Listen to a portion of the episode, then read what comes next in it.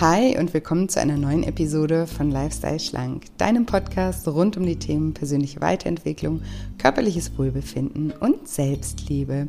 Ich bin Julia und heute habe ich wieder einen wunderbaren Interviewgast für dich, nämlich Diplompsychologin und Autorin Julia Tomuschat.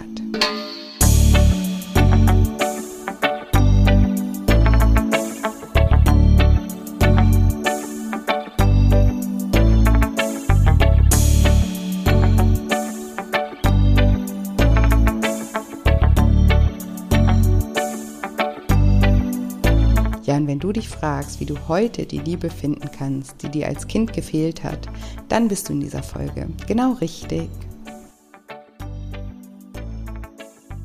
Hallo, schön, dass du da bist, schön, dass du wieder einschaltest zu einer neuen Episode und zu einem neuen Interview mit einem ganz tollen Interviewgast mit Julia Tomuschat. Sie ist Diplompsychologin Autorin, hat auch schon mit Stephanie Stahl einiges zusammen gemacht, ist also auch Expertin zum Thema Kindheilung. Und ich finde, das ist so ein wichtiges Thema, dass wir darüber einfach nicht genug lernen können. Und freue mich wahnsinnig, dass sie sich die Zeit genommen hat, heute mit uns zu sprechen.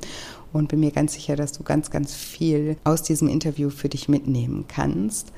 Und apropos Kindheilung, auch nochmal eine kleine Erinnerung. Am 25. November um 19 Uhr findet mein kostenloser Workshop zum Thema Das Kind in dir muss satt werden statt. Da geht es darum, wie du dich in vier Schritten durch innere Kindheilung von emotionalem Essen befreist. Und du kannst dich kostenfrei und unverbindlich anmelden. Den Link zur Anmeldung findest du in der Bio.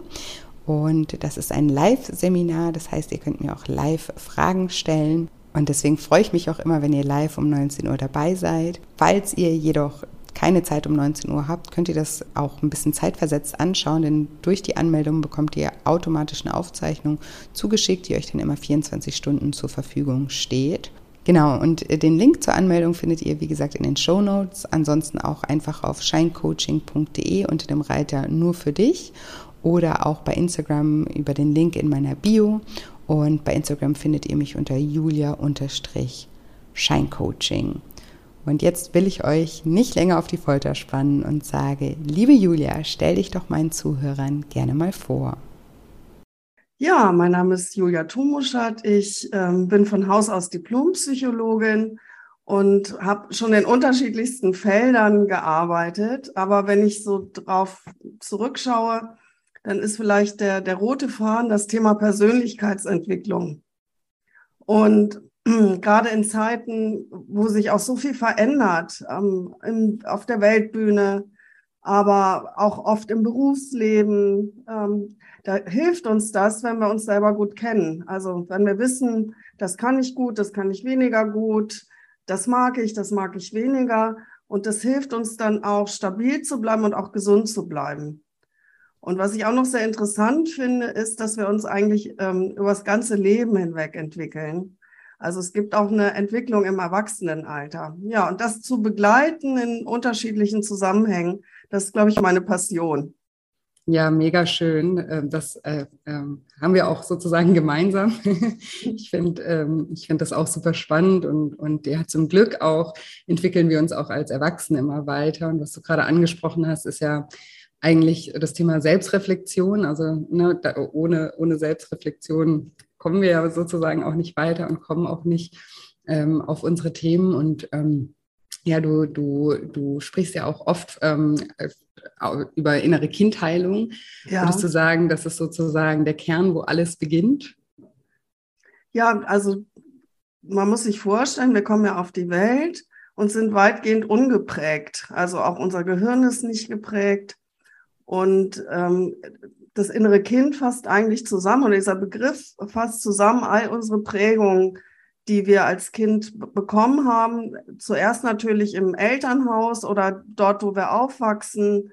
Und ähm, dann bis in die Pubertät hinein gibt es immer weitere Prägungen, auch in der Schulzeit.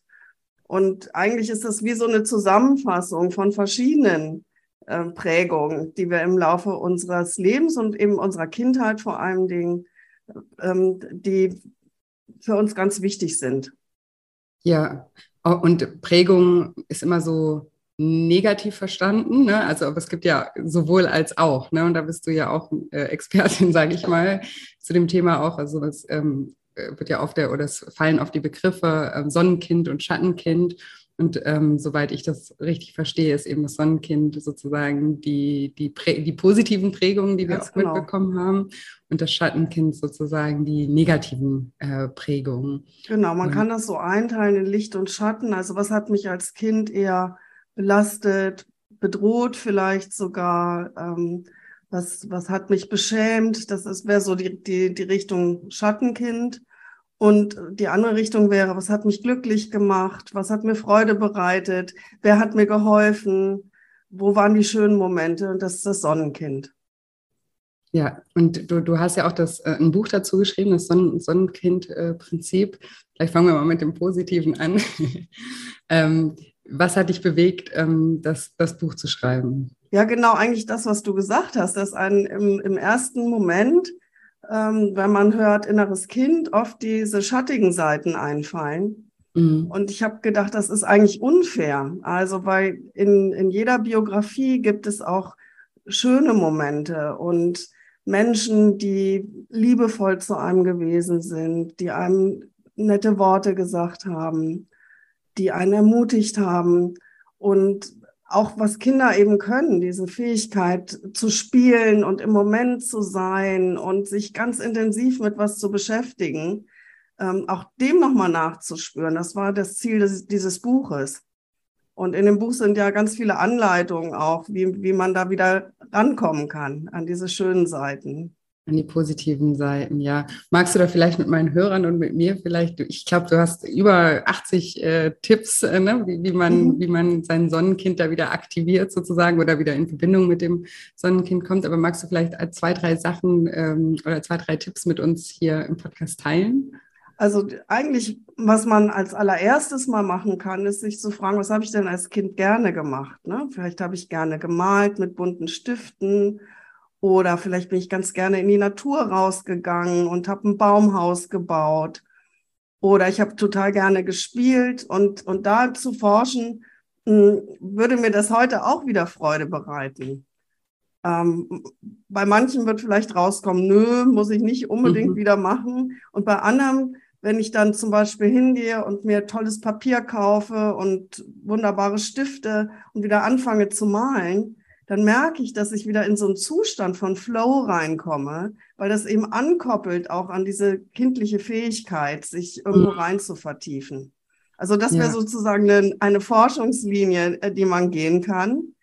Und dann gibt's natürlich ganz konkrete Übungen. Und eins, was ich finde, was Kinder ganz toll können und was wir ein bisschen verlernt haben als Erwachsene, ist die Fähigkeit zu staunen.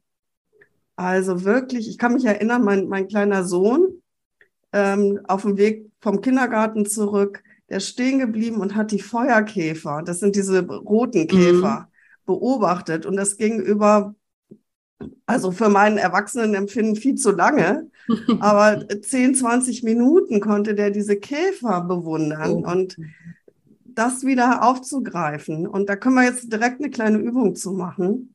Ja, gerne. Du, du kannst dir ähm, aussuchen, einfach gucken, was jetzt gerade zu sehen ist. Mhm. Und ähm, da mal wirklich staunend wahrnehmen, als würdest du das noch gar nicht so richtig kennen. Also das Licht- und Schattenspiel, was du sehen kannst. Vielleicht ähm, gibt es auch noch was anderes, was dir auffällt die Ecken und Kanten, das ist jetzt der Sehsinn. Manchmal kann man aber auch staunen über das, was gerade zu hören ist. Und manchmal riecht man auch was. Also wenn du jetzt zum Beispiel eine Blume hättest, dann könntest du an ihr schnuppern. Und dann haben die Dinge ja auch eine Fühlqualität, also fühlen, was es zu fühlen gibt. Und das wirklich zuzulassen auf so einer Ebene der, der, Neugier und des Wunders. Ja, es ist ja echt ein Wunder, dass, dass die Dinge da sind. Ich habe hier zum Beispiel jetzt einen, einen ganz normalen Stift, aber dass es den gibt, dass der eine bestimmte Form hat, dass ich den anfassen kann, dass der eine Größe hat, dass ich mit dem was machen kann. Das ist ja eigentlich ein Wunder, ja. Ja, total. Und ganz viele Menschen waren daran beteiligt, dass ich den jetzt hier haben kann. Äh, das kommt ja noch dazu. Ja, also sozusagen die, die Welt nochmal aus, aus den Kinderaugen auch betrachten. Und das hat ja ganz viel mit Achtsamkeit eigentlich. Ne? Das ist ja eigentlich auch ja. eine, eine, Achtsamkeitsübung. Und ich glaube, sowas, wenn man das auch manchmal einfach in den Tag einbaut, auch wenn man gerade total im Stress ist und wieder denkt, oh, jetzt ich muss noch und hier und da und ne? ab und zu mal so die Übung, die du gerade gemacht hast, glaube ich, kann auch total gut tun, um halt sich kurz wieder so zu resetten und zu sagen, okay, ist genau, alles gut. Genau, und weil die, ne? die Welt ist ja ein Wunder. Ja. Ja, und, und, diese großen staunenden Augen, die man manchmal bei Kindern sieht, also sich die quasi wieder zu erlauben und genauso ja. staunend durch die Welt zu gehen. Ja, super schön. Vielen, vielen Dank fürs Teilen. Und man kann natürlich auch, auch noch andere Dinge äh, machen. Man kann auch verrücktere Dinge tun. Ich kann mich zum Beispiel daran erinnern, das habe ich auch im Buch, glaube ich, geschrieben, dass meine Mutter, die war Deutschlehrerin und die hat Dadaismus gemacht. Und Dadaismus ist ja dieses Verrückte irgendwie, Gereime und so. Und dann hat sie gesagt, sie macht ein dadaistisches Abendessen.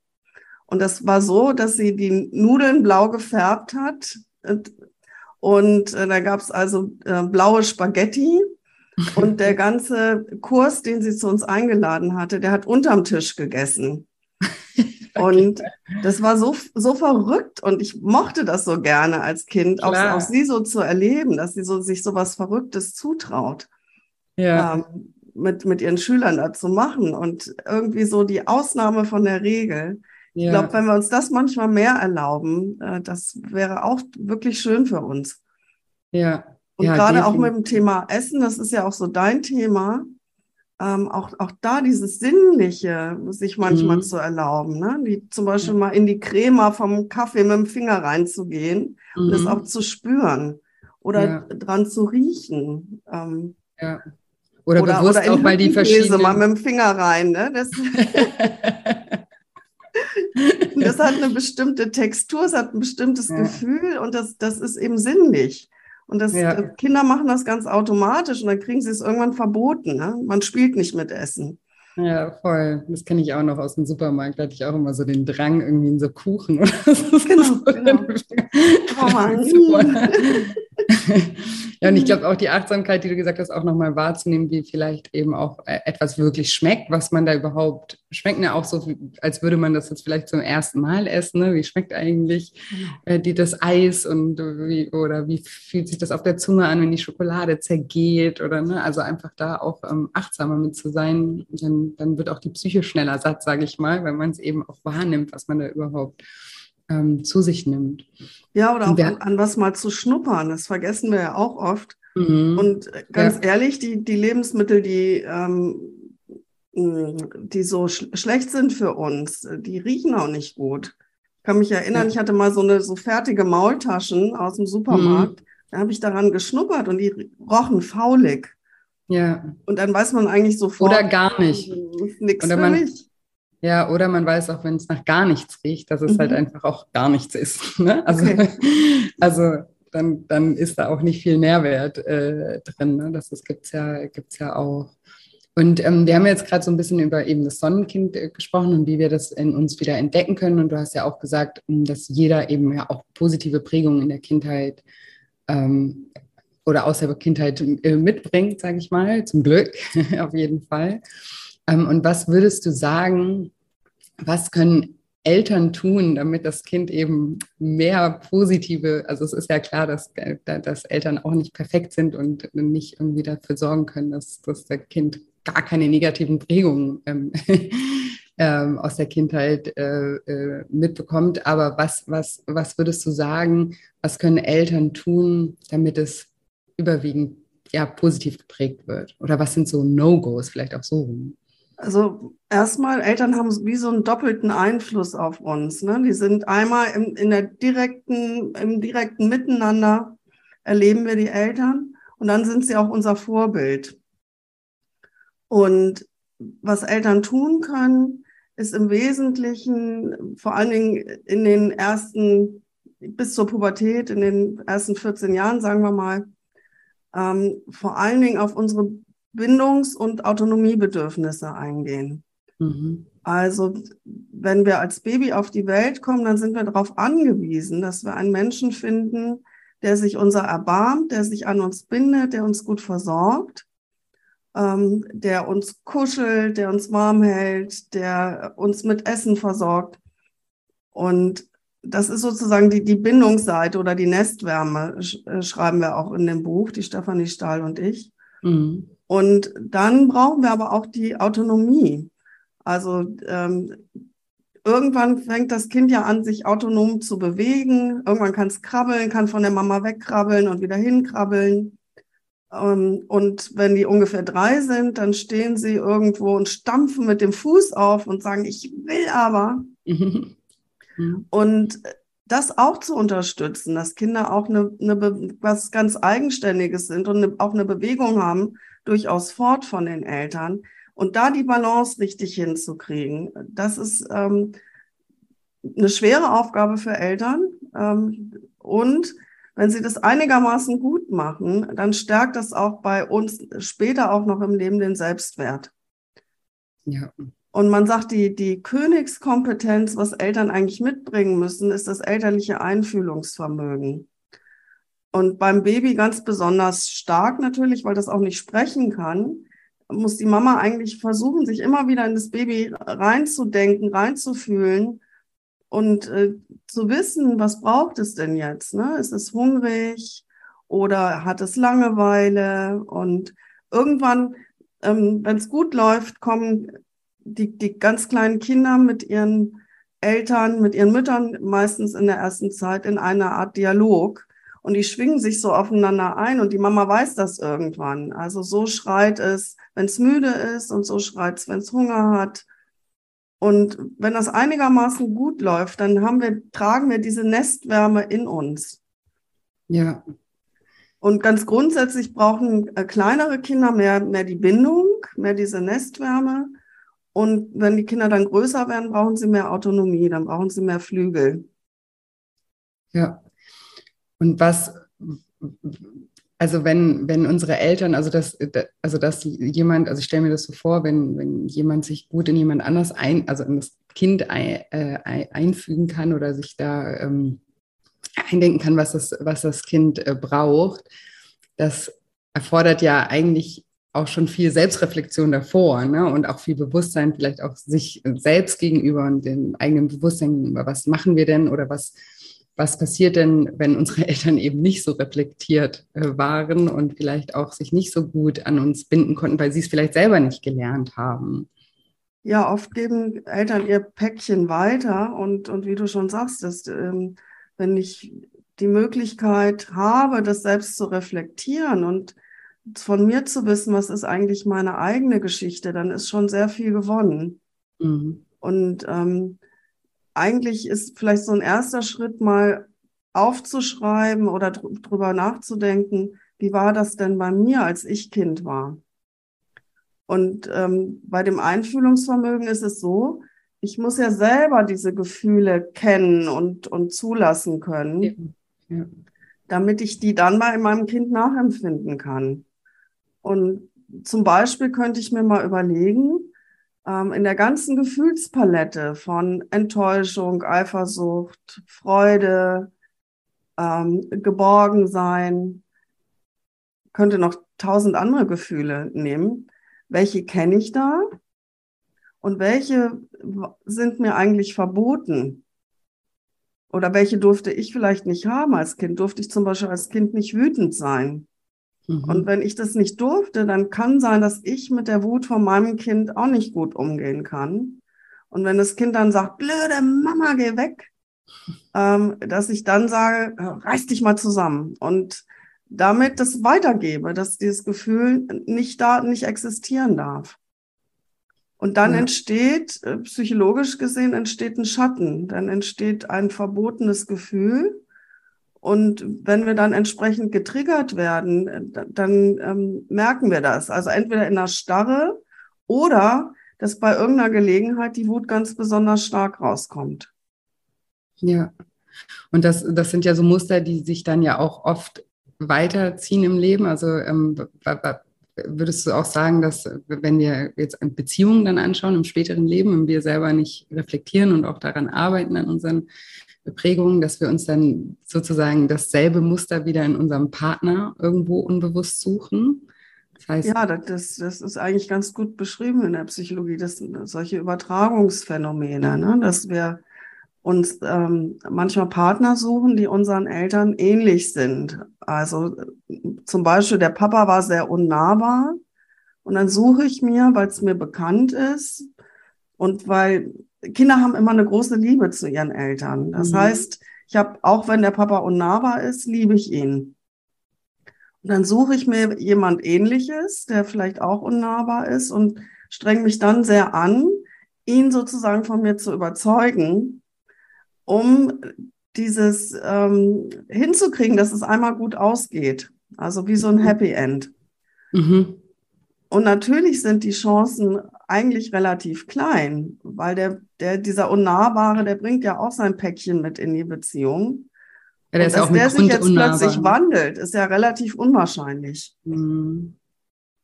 Also es ist schon so die Suche nach dem Happy End, also dass wir unbewusst einfach äh, uns jemanden suchen, wo wir dann das, was wir damals uns schon so von unseren Eltern gewünscht hätten, dann endlich bekommen, aber damit eben auch, äh, so wie du sagst, äh, mehr, mehr oder weniger äh, gegen die Wand fahren, weil natürlich der, der, der jetzt in deinem Beispiel unnahbar ist, natürlich auch nicht einfach äh, gewählt unnahbar ist, sondern natürlich mhm, auch genau. geprägt ist und deswegen wahrscheinlich äh, ja. unnahbar ist. Ja, das ist super, super spannend. Und du hast ja auch gerade ähm, gesagt, Kinder lieben ihre Eltern immer.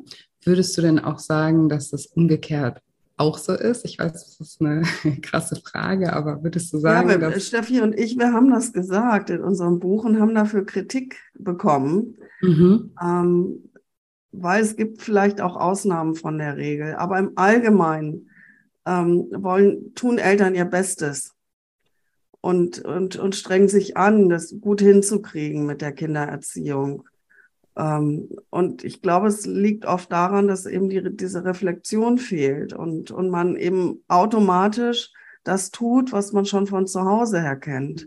Das ist diese, diese Doppelstruktur. Also wenn ich dann selber Kinder habe, dann kann sein, dass ich mich automatisch so verhalte wie damals meine Eltern. Mhm. Und viele Eltern haben uns das auch berichtet. Mhm. Dann steht man im, im Kinderzimmer, ist nicht aufgeräumt beispielsweise und man brüllt plötzlich die gleichen Worte heraus wie damals die eigene Mutter und beschämt zum Beispiel das Kind und sagt, ähm, mit dir kann ich ja gar nichts anfangen, du kannst ja noch nicht mal Ordnung halten. Und ja, und dann wiederholt sich eigentlich die, die eigene Geschichte, ohne dass man es möchte. Manchmal fällt es einem hinterher auf, dass man mhm. denkt, oh Gott, jetzt habe ich das gesagt, das wollte ich doch nie. Mhm. Ja, das ist das, was du, was du vorhin meintest, dass wir eben ja auch ähm, unsere Eltern als Vorbild haben und natürlich auch die Verhaltensweisen, das, was wir vorgelebt haben, ne, natürlich ja auch lernen, ist ja klar. Genau, ne? ganz dass, unbewusst. Das, ja, ganz unbewusst. Und, dann, und, ich glaube, das ist eben auch der Punkt, dass, ähm, dass, dass es das Bewusstsein braucht, um auch dann daran zu arbeiten und das auch ähm, zu verändern. Und das braucht bestimmt auch äh, Fleiß und, und auch äh, ja, eine äh, Portion Mut. Also Mut, ich ja. immer, dass so dieses sich der eigenen Geschichte zu stellen. Und ich, dafür bewundere ich auch meine Klienten und Klientinnen. Mhm. Das ist immer, ähm, man, man, muss sagen, okay, und jetzt, jetzt mache ich das. Jetzt gucke ich mir mhm. das nochmal an. Ja. Ja, und das ist ja kein, kein einfacher Weg, aber ich, ich, ich glaube auch, äh, dass, dass es ja auch diesen Schmerz und auch dieses, diesen Mut auch braucht, um irgendwas äh, dann auch verändern zu können. Ne? Das, ist, das, das ist halt Teil, Teil davon.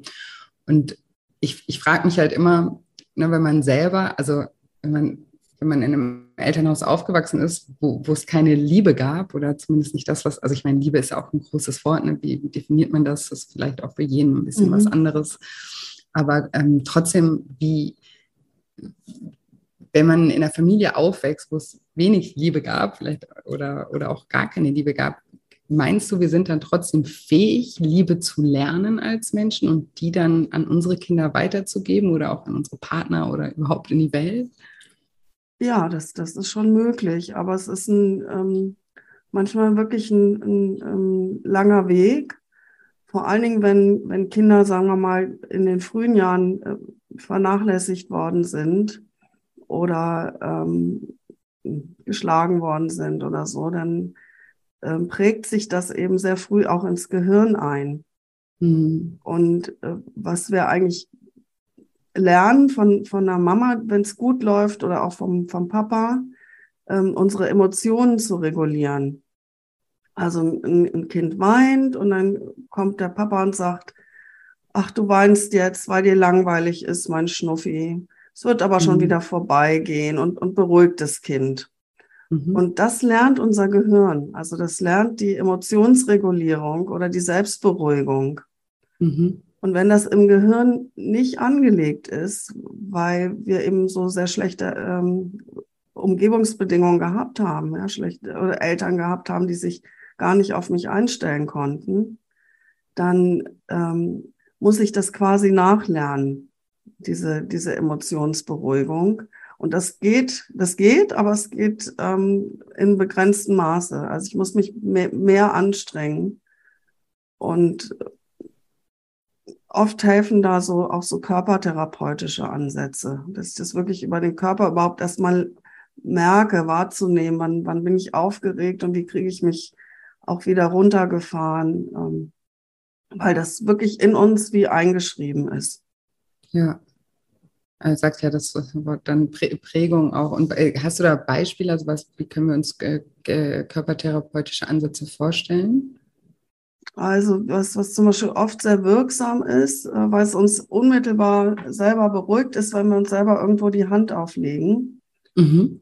Ähm, Berührung setzt Oxytocin frei, das ist dieses Bindungshormon. Mhm. Und ein Stück weit ist natürlich noch schöner, wenn mich jemand anders berührt, mhm. ähm, kann ich mir das aber selber zukommen lassen. Und das kann ich wie trainieren, also mir die Hand auflegen, liebevoll mit mir sprechen, mit einer liebevollen Stimme, sagen, ach komm, Schätzchen, ist nicht so schlimm. Jetzt atme erstmal durch. Und das kann ich richtig gehen trainieren, dass mir das eben dann mhm. auch im Erwachsenenalter gelingt. Ja, also sich selbst sozusagen die, die, die, die Liebe geben oder auch die Nähe geben, durch, genau. die Berührung auch. Ja.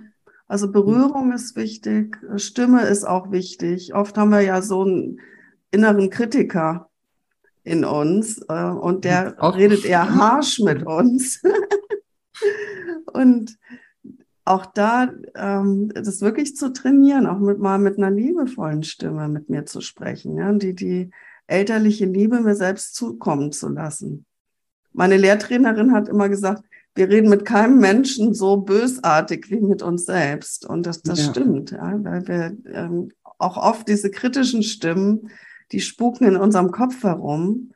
Und die zu verändern und, und dann eben stattdessen eine, eine liebevolle mütterliche oder väterliche Stimme in unserem Kopf hinzukriegen, das ist natürlich nicht so einfach, aber man kann das auch trainieren.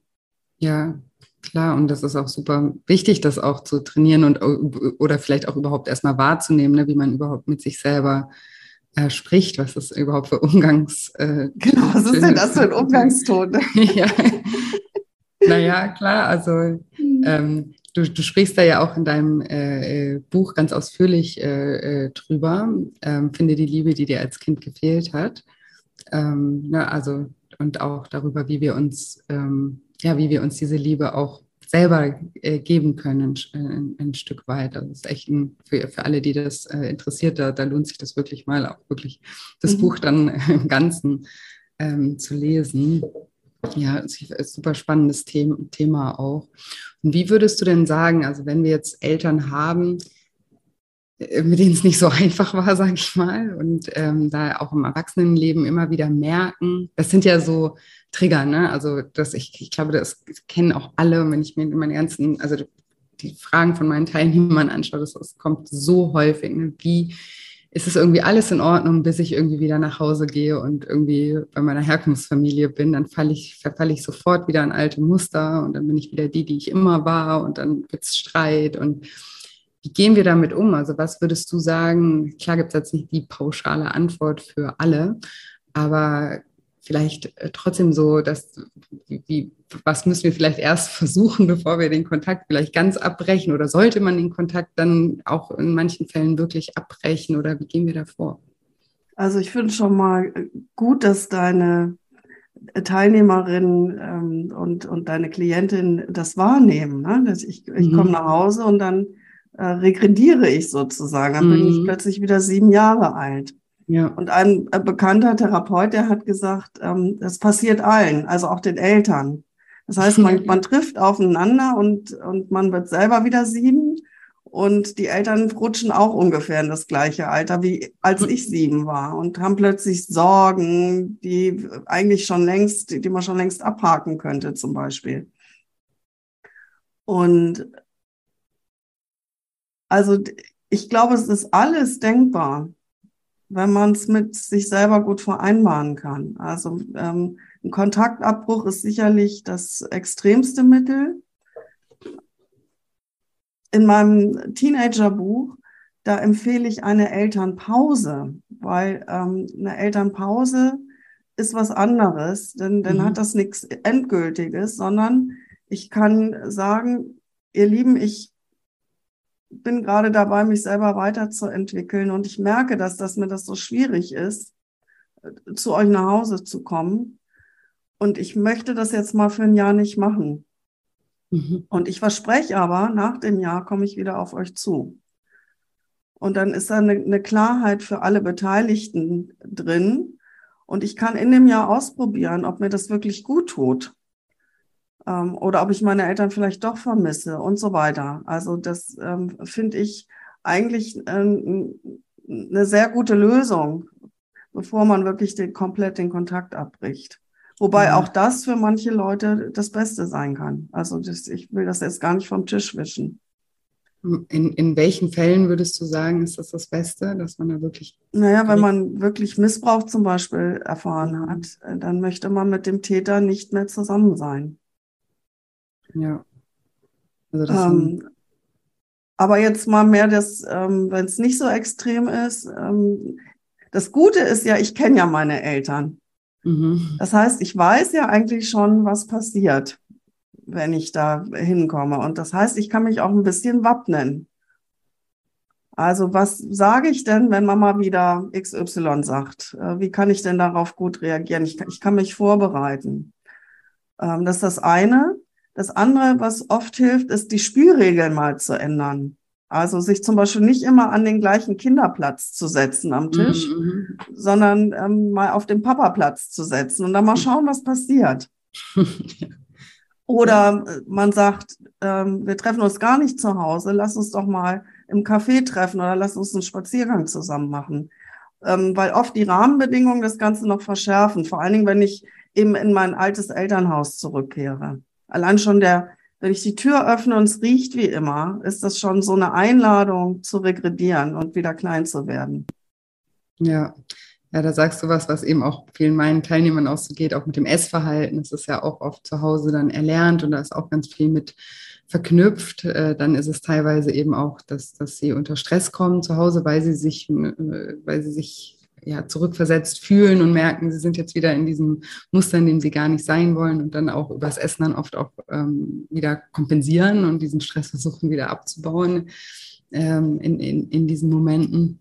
Ich wollte aber gerade noch auf einen Punkt eingehen, weil ich, das fand ich ganz schön eigentlich, so dieses, ich, ich, ich mache sozusagen eine Pause, weil ich kann mir gut vorstellen, dass es manchmal auch diesen Abstand braucht, um gewisse Glaubenssätze, die man eben auch in der Kindheit über sich selber auch entwickelt hat, ne, wie man sich selber sieht, glaube ich, manchmal ist es sehr hilfreich, weil man erkennt die ja teilweise, oder ich würde jetzt mal sagen, auch Menschen, die diesen Podcast hören, ähm, sind äh, selbst reflektiert oder sind zumindest dabei, sonst würden, würden sie nicht hier reinhören ähm, und erkennen dann vielleicht auch eben teilweise Glaubenssätze über sich selber, und von der Logik her ist dann auch irgendwie klar, ja, okay, nee, das ist ein Glaubenssatz, ne, das stimmt nicht, aber sie fühlen es noch nicht so wirklich. Mhm. Und ich, ich glaube oder ich habe auch persönlich die Erfahrung gemacht, dass manchmal also Abstand einfach ähm, ganz hilfreich sein kann, um auch in das Fühlen reinzukommen. Ne? Weil wenn immer wieder dieser Glaubenssatz getriggert wird in einem Umgang mit den Eltern oder das gilt auch für Beziehungen oder eine mhm. andere,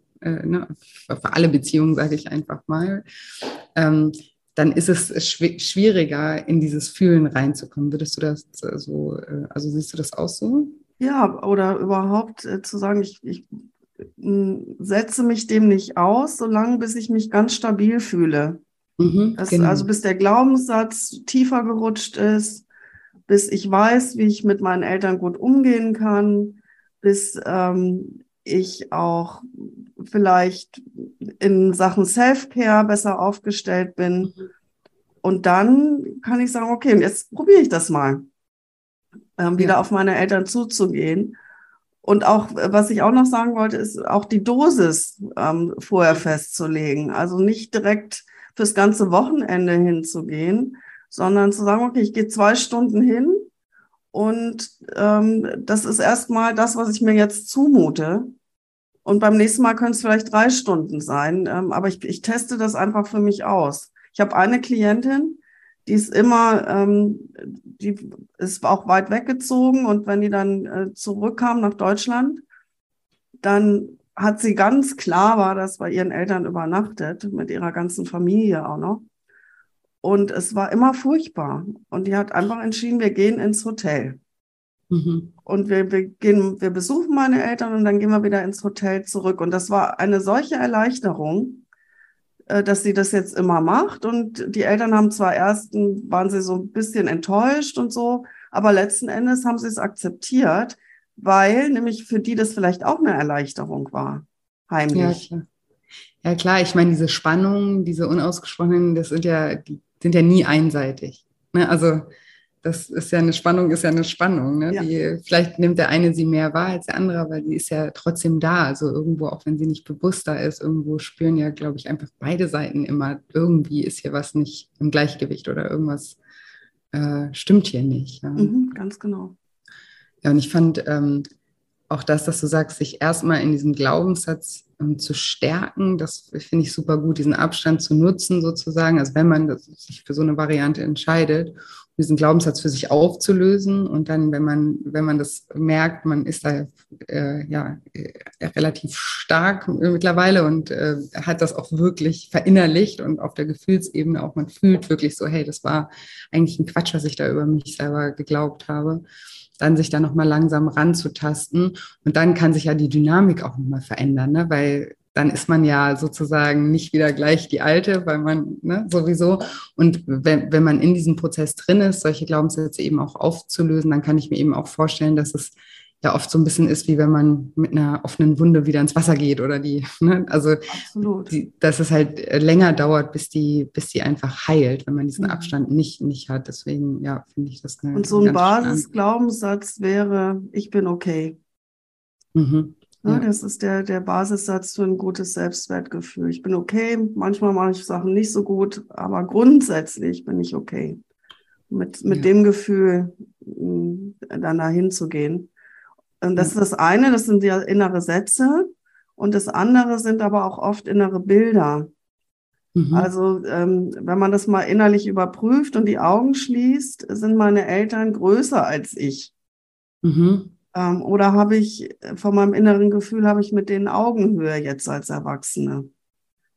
Und wenn man merkt, die, dies fühlt sich immer noch an, als wären die viel, viel größer als ich, dann kann man wirklich auch visuell ähm, das in der inneren Vorstellung, im inneren Bild, ähm, die Eltern auf Augenhöhe zurechtschrumpfen. Mhm, okay, Weil das ja. ist ja die Ebene, die wir haben wollen als, als erwachsene Kinder. Wir wollen gerne mit unseren Eltern auf Augenhöhe sein. Und gibt es auch den umgekehrten Fall? Also, dass wir nicht die Eltern über uns sehen, sondern unter uns, weil wir vielleicht als Kinder schon immer das Gefühl hatten, wir, wir mussten uns um unsere Eltern kümmern und nicht andersrum. Ja, das nennt man Parentifizierung. Also wenn, ähm, wenn die, ähm, das, das passiert, wenn Kinder sozusagen in die Elternrolle springen. Also sehr oft in Suchtfamilien ist das so, und dann ähm, machen die sich größer, als sie eigentlich sein sollten, in, vom inneren Gefühl her. Die übernehmen viel zu früh Verantwortung. Um, um in dem Bild von Bindung und Autonomie zu bleiben, die werden zu früh in die Autonomie geschubst und ähm, ja, sorgen dann zum Beispiel dafür, dass der Papa morgens aufsteht, weil er abends gesoffen hat und sie wissen, er muss zur Arbeit. Ja. Ähm, genau, und dann gibt es eigentlich so ein, vom inneren Gefühl gibt es vielleicht so was Über, Überhöhtes. Mhm. Ja, was ja vielleicht ja auch einen ständigen Druck, also kann ich mir auch vorstellen, also da würde ja. man ja auch gerne das auf Augenhöhe sehen, dass man vielleicht auch die Verantwortung abgibt. Ne? Also auch als, auch als Erwachsener, als Kind hat man ja keine Wahl, weil man ist ja auch nicht selbst reflektiert in so einer Situation. Man guckt halt einfach nur, man, man spürt ja, was los ist. Und wenn jetzt in dem Beispiel, wo der Papa irgendwie betrunken ist und denkt, oh, der muss zur mhm. Arbeit, ne, aber man ist ja nicht, oh, das ist eigentlich gar nicht mein Job hier. Ich bin ja Kind. Ja. So, so, so, weit kann ja ein Kind überhaupt nicht denken. Das reagiert ja. Ja, das nur, ist so eher so ein unbewusstes Gefühl, ich muss die Sache hier regeln, sonst geht's ja. schief. Genau, aber das Gefühl, das nimmt man ja auch mit ins ja, Erwachsenenalter und hat das dann ja auch also in, äh, weiter mit seinen Eltern, dass man vielleicht ein ganzes Leben lang die Verantwortung für seine Eltern übernimmt und gar nicht so sehr sich auf sein eigenes Leben fokussiert oder konzentriert, sondern ständig irgendwie noch dabei ist, das, das Leben der Eltern zu regeln oder zumindest auch auf emotionaler Ebene da auch äh, geprägt bleibt einfach, ne, dass Absolut. man immer in Gedanken dann vielleicht die, die Bedürfnisse abklopft von den, von den Eltern viel mehr als seine eigenen. Und da kann ich mir vorstellen, dass das ja auch gut tun kann, dann auch bildlich auch da die Eltern. Ne, auf, auch, auch da auf Augenhöhe zu bringen und, und sich das auch ein bisschen zurechtzulegen. Die haben jetzt ihr eigenes Leben und ihre eigene Verantwortung. Und ich, ich gebe das jetzt ab, diesen Job.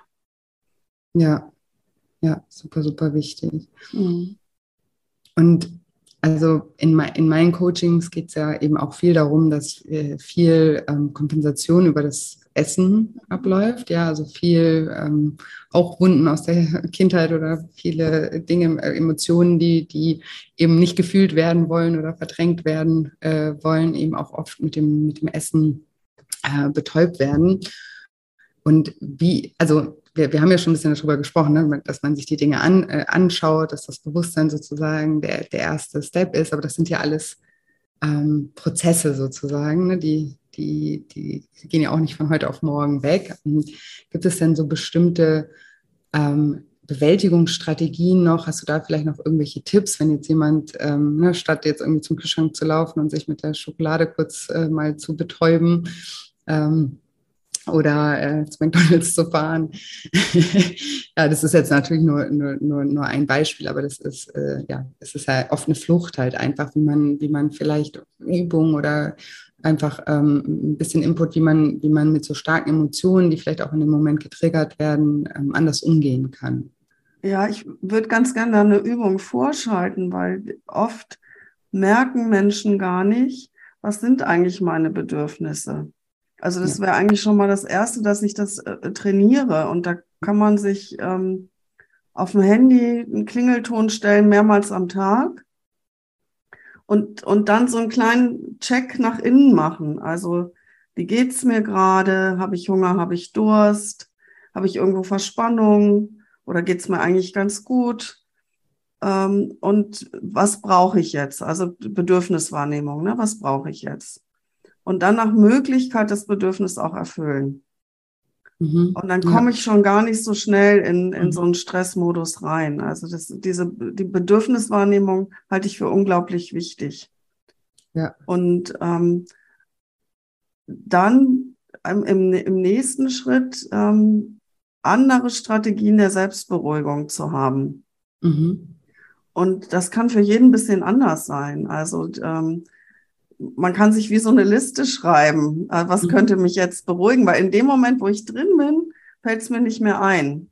Ne? Mhm. Und wenn ich, ja. wenn ich schon weiß, ich, ich neige dazu, das mit Essen zu beruhigen, dann könnte ich mir sogar die Liste an den Schrank kleben, wo das Essen drin ist. Und äh, ähm, wie so eine Checkliste, ne? Vielleicht ähm, brauchst du was zu trinken äh, und dann lieber erstmal was trinken. Oder brauchst du eigentlich Wärme ähm, und dann zu sagen, okay, ich ziehe mir mal warme Socken an und einen kuscheligen Pulli. Und dann die Übung, die wir eben gemacht mhm. haben mit dem Handauflegen, die könnte auch hilfreich sein. Ähm, oder sich erstmal einen schönen Tee aufzubrühen und die, auch die Wärme von der Teetasse zu spüren. Also dass ich wie so eine Alternativliste habe für mhm. Self-Care. Ja. Ja, das ist äh, spannend. Das, also das mache ich in meinen Coachings auch immer, dass man am mhm. Anfang mhm. eben erstmal ein paar Alternativen brainstormt, das auch für sich ausprobiert, dann ja. erstmal ob das ähm, sich auch richtig anfühlt, kann man ja auch nicht äh, auch mhm. von der Idee her immer wissen, aber ja, es wird genau. sich natürlich auch nicht immer gleich so gut anfühlen wie das Essen, weil darauf sind wir dann ja auch konditioniert, haben es jahrelang so gemacht und natürlich hat man da am Anfang dann nicht gleich, ach, das fühlt sich jetzt genauso schön an, wenn ich mir einen Tee mache, wie wenn ich irgendwie ähm, das Snickers esse, aber da, da können wir uns auf jeden Fall auch ähm, umkonditionieren. Ne? Wir sind ja Gewohnheitstiere und deswegen ist es halt äh, wichtig. Aber so wie du auch sagst, was ich auch immer sage und das auch wichtig empfinde, eben, wir brauchen halt einen Plan, weil wenn man mhm. schon drin steckt, dann ist es äh, schwierig, da dann noch eine, eine, bewusste Entscheidung zu treffen, weil das läuft ja auf Autopilot. Ne? Das sind ja so Strategien, genau. die, die wir halt immer so äh, anwenden. Und je krasser ich drin stecke, desto krasser muss die Gegenbewegung sein.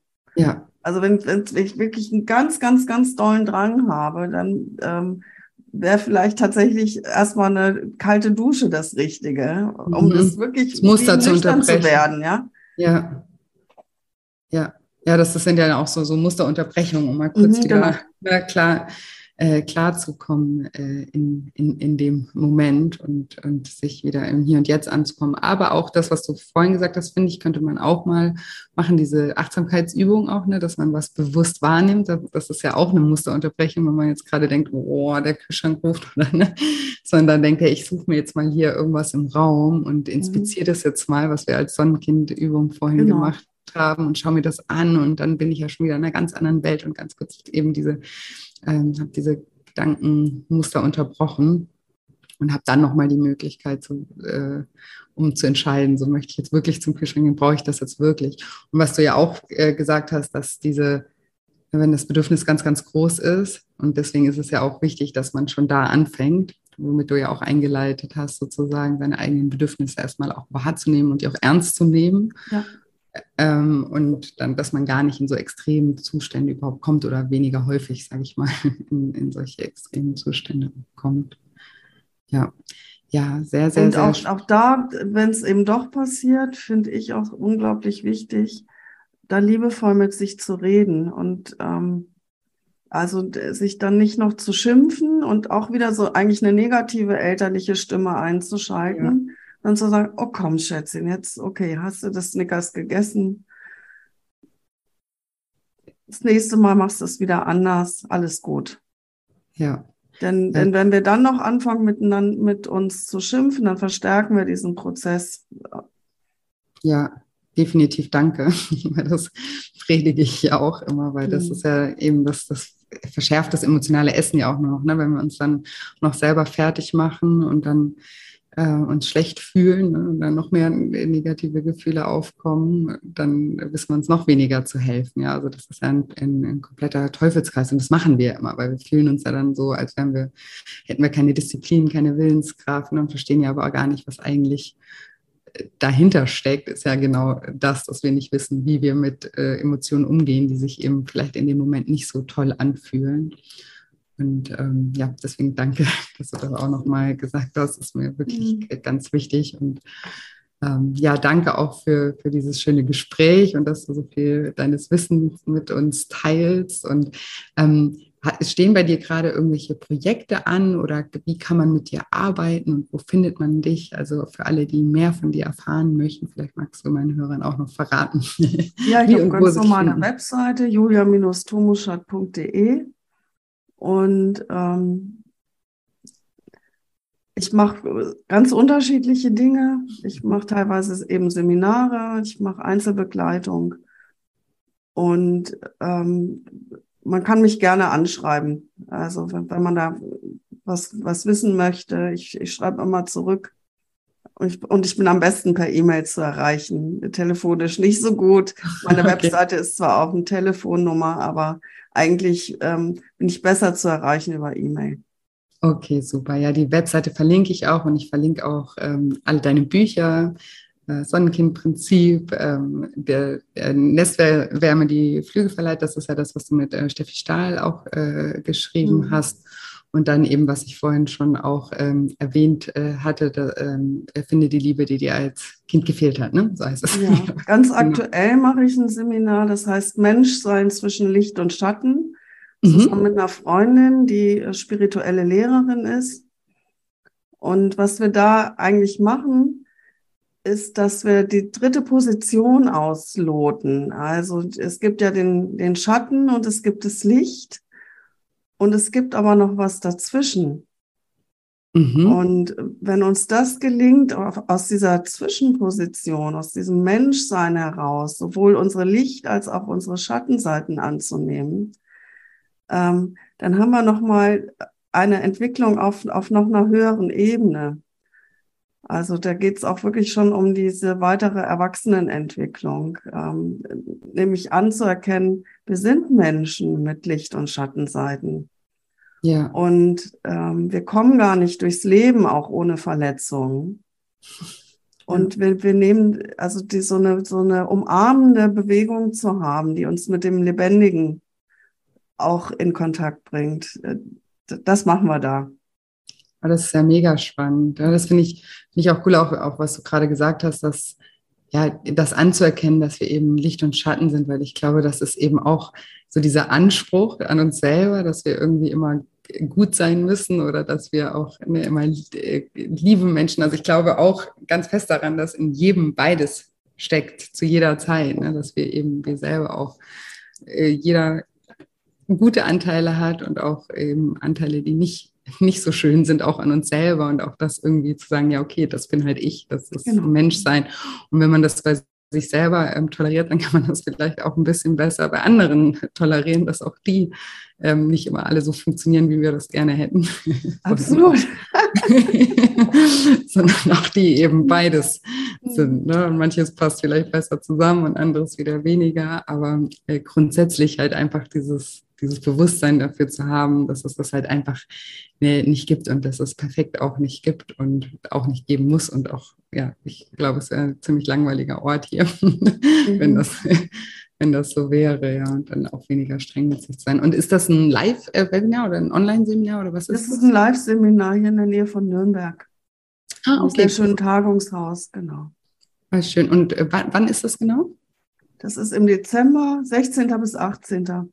Okay, cool. Das findet man aber auch auf deiner Webseite, ne? wenn ich die verlinke. Ja, ja. ich hoffe. auf jeden Fall auf Insta. Okay, aber wie heißt du bei Insta? Dann vielleicht kannst du das auch noch kurz meinen Hörern sagen. kommt da Einfach Julia Tomoschat. Okay, perfekt. Ja, dann vielen, vielen, vielen Dank nochmal für das äh, schöne Gespräch heute. Also ich äh, wollte dir noch sagen, dass ich deine Arbeit wirklich ähm, sehr schätze. Echt? Oh, danke. Viele Frauen, ja, weil so viele Frauen Probleme haben mit, mit dem Essen und Essverhalten und, und es gibt ja so viel Mist in dem Bereich, also wo es einfach nur darum geht, dünner, dünner, dünner. Mhm. Dieses ganzheitliche Rangehen und auch dieses, hm, wie du gesagt hast, ähm, das zu umarmen, auch meine, mhm. meine Geschichte auch mit dem Essen, das finde ich ganz wichtig. Ja, vielen Dank. Das freut mich sehr. Ja, mich sehr. Ja, ebenfalls. Ich habe äh, auch sehr viel äh, Freude und Erkenntnis auch gehabt beim, beim Lesen von, dein, von deinen Büchern. Kann ich, nur, kann ich nur zurückgeben. Sehr gerne. War sehr schön mit dir. Danke dir. Und jetzt hoffe ich wie immer, dass dir diese Episode gefallen hat, dass du ganz viel aus dem Interview mit der lieben Julia für dich mitnehmen konntest. Und falls du noch nicht äh, genug hast vom Thema innere Kindheilung, dann nochmal hier die kurze Erinnerung an mein kostenfreies Seminar am 25. November um 19 Uhr zum Thema Das Kind in dir muss satt werden, wie du dich in vier Schritten durch innere Kindheilung von emotionalem Essen befreist. Den Link zur Anmeldung, wie gesagt, in den Shownotes oder einfach auf shinecoaching.de unter dem Reiter nur für dich oder eben auch über den Link in der Bio bei Instagram. Und bei Instagram findet ihr mich unter julia-scheincoaching. Und da freue ich mich sowieso immer sehr, wenn ihr mich da einfach besuchen äh, kommt und wir da miteinander auch in den Austausch gehen und ich sozusagen ein Gesicht zu meinen Podcast-Hörern bekomme. Das finde ich immer sehr, sehr bereichernd. Genau. Und ja, ansonsten habe ich heute nicht mehr viel zu sagen, außer dass ich euch wie immer eine wunderschöne Woche voller neuen Möglichkeiten wünsche und mich schon ganz doll auf nächste Woche Dienstag freue. Macht's gut, bis bald, eure Julia.